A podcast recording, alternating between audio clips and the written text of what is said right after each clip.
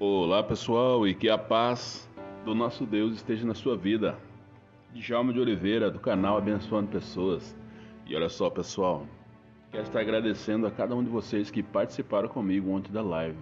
Foi uma live muito boa, profissional, uma benção. Tava muito boa, né? E graças a Deus deu tudo certinho.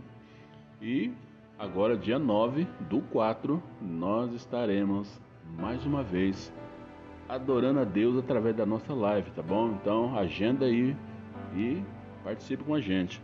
Mas hoje a gente vai ser nós vamos estar lendo aqui no livro de João, João Evangelho, capítulo 1, do verso 29 até o verso 36, que diz assim: No dia seguinte, João viu Jesus aproximando-se e disse: Vejam, é o Cordeiro de Deus que tira o pecado do mundo.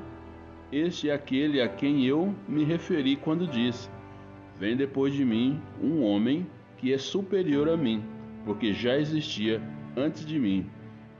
Eu mesmo não o conhecia, mas por isso que é que vim batizando com água, para que ele viesse a ser revelado a Israel. Então João deu o seguinte testemunho: Eu vi o Espírito descer dos céus como pomba e permanecer sobre ele, e não o teria conhecido, se aquele que me enviou para batizar com água não me dissesse, não me tivesse dito: Aquele sobre quem você vir o Espírito descer e permanecer, esse é o que batiza com o Espírito Santo. E ouvi e testifico que este é o Filho de Deus. No dia seguinte, João estava ali novamente com dois de seus discípulos. Quando viu Jesus passando, disse: Vejam, é o Cordeiro de Deus. Aleluia. Louvado seja o nome do nosso Deus e nosso Pai, o Todo-Poderoso. Agora pode vir uma pergunta para você: por que a expressão Cordeiro de Deus, né? Então nós temos que considerar algumas coisas para nós compreendermos realmente por que, que João referiu a Jesus como Cordeiro de Deus. Nós precisamos saber como eles viviam na época, como ele que eles tratavam isso na época, o porquê, né? Então, a expressão Cordeiro de Deus é aplicada a Jesus e refere-se à sua obra redentora. Ele é o sacrifício perfeito e definitivo providenciado por Deus para a expiação do pecado. João batizou, João Batista utilizou literalmente essa expressão ao dizer: Eis o Cordeiro de Deus que tira o pecado do mundo. E agora, o porquê Jesus é chamado Cordeiro de Deus? Olha só, para nós entendermos corretamente o porquê de Jesus ser chamado Cordeiro de Deus, nós precisamos nos atentar a alguns detalhes.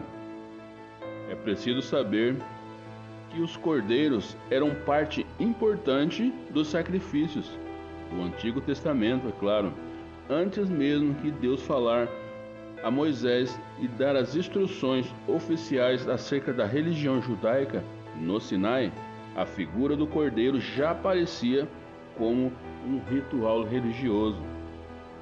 Nós podemos citar alguns exemplos, olha só.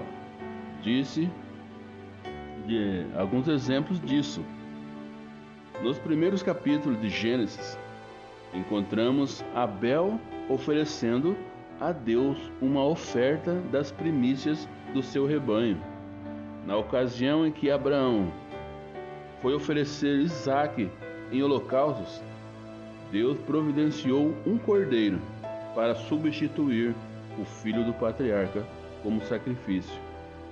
Na véspera da saída do povo de Israel do Egito, Deus deu instruções sobre a instituição da Páscoa, da Páscoa judaica. Nessa ocasião, um cordeiro deveria ser sacrificado e o seu sangue aspergido nos umbrais das portas dos israelitas. Olha só. Assim, o anjo da morte passaria por cima da casa dos hebreus quando fosse visitar a terra do Egito e matar os primogênitos. A partir daquele momento, a Páscoa passou a ser uma das mais importantes festividades judaicas. Ela continuou sendo celebrada anualmente pelo povo de Israel. O cordeiro pascual deveria ser sem defeitos. Além disso, nenhum dos seus ossos poderia ser quebrado. Né? Preste atenção nessa palavra. Nenhum dos ossos desse cordeiro deveria ser quebrado, tem, tinha que ser perfeito. Além do cordeiro sacrificado na Páscoa, os cordeiros também eram imolados na oferta diária. Isso significa que havia o sacrifício de cordeiros todos os dias. Todos os dias tinha sacrifício. Jesus Cristo, ele é o Cordeiro de Deus. E ainda no Antigo Testamento encontramos referências sobre o cordeiro que sofre calado. Isaías 53 vai dar alguns detalhes sobre isso. E Jeremias 11:19, o profeta, ele profeti, é, o profeta Isaías profetizou detalhadamente sobre o sofrimento do Messias. Ele falou dele como o cordeiro que foi levado para o matadouro e foi golpeado por causa da transgressão do seu povo. Olha só, quantos detalhes, né? Além disso, o profeta deixa claro que foi a vontade do Senhor esmagá-lo, moê-lo e fazê-lo sofrer, fazendo a sua vida uma oferta da culpa dos pecados. Né? E com isso, Isaías apresentou de forma muito clara o conceito do Cordeiro de Deus. Por isso que João ele usou esse termo, né? Jesus Cristo, o Cordeiro de Deus que tira o pecado do mundo. Jesus Cristo ele era perfeito, ele era 100% homem, mas também 100% Deus. E quando ele estava lá na cruz, que ele deu o brado, está consumado. Depois disso, nenhum dos ossos de Jesus foi quebrado porque ele era o Cordeiro de Deus e Deus nunca permitiu isso, né?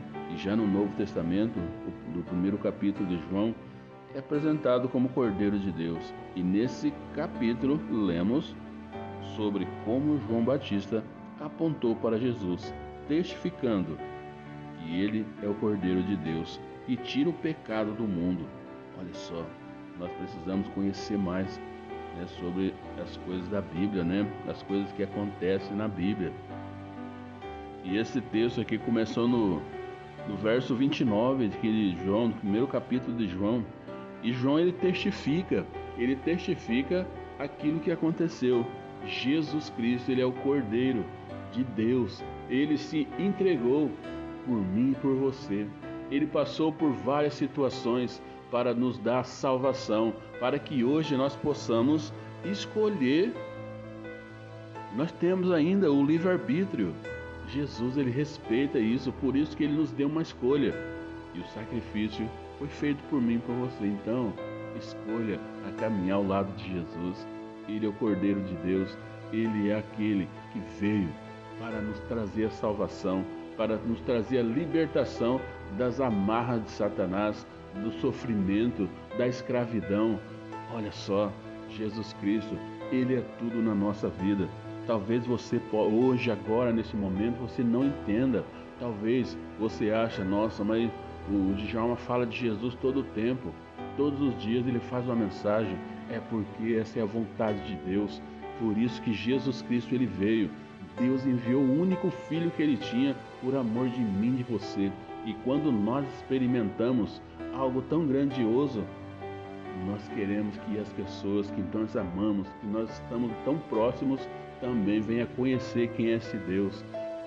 Tenha você também essa libertação. Pare de olhar para as coisas do mundo. Pare de deixar a ansiedade encher o seu coração com coisas vãs, com coisas que não te levam a lugar nenhum. Olha só, busque a Deus, busque a presença de Deus. Nós estamos vivendo momentos muito difíceis da nossa história. Se não é Deus na nossa vida para nos ajudar para nos dar aquela paz que nós precisamos no mundo. Nós não vamos conseguir. A palavra de Deus diz que no mundo nós teremos aflições, mas para nós termos bom ânimo, porque ele venceu e nós também vamos vencer, mas para isso precisamos caminhar junto com ele. Então acredite, Jesus Cristo, ele é o Cordeiro de Deus que tira o pecado do mundo, mas você tem que dar o primeiro passo, você tem que tomar a sua decisão para estar caminhando ao lado desse Deus. E é por isso que nós nunca vamos cessar de falar. Nós vamos sempre estar falando, porque isso foi para isso que Deus nos enviou. E assim como João Batista, ele foi enviado para pregar para as pessoas, para batizar as pessoas com água, preparando o caminho do Senhor. E um dia Deus testificou com ele, falou com ele que aquele a quem a pomba pousasse e permanecesse, aquele era o Cristo, o Redentor.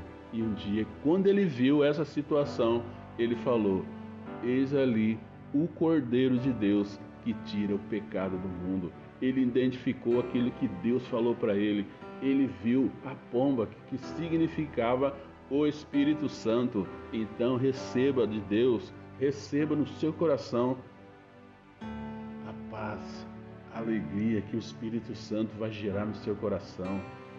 Olha só, faça prova de Deus, acredite, tenha uma vida alegre e feliz na presença de Deus. Receba o Espírito Santo, receba Jesus na sua vida. Tenha uma vida mudada e transformada pelo poder de Deus. Eu poderia ficar bastante tempo aqui falando, mas olha só, o nosso tempo é curto. Né? Por isso que nós falamos um pouquinho a cada dia. Deus te abençoe, tá? E que a paz esteja na sua vida. Jalma de Oliveira, abençoando pessoas.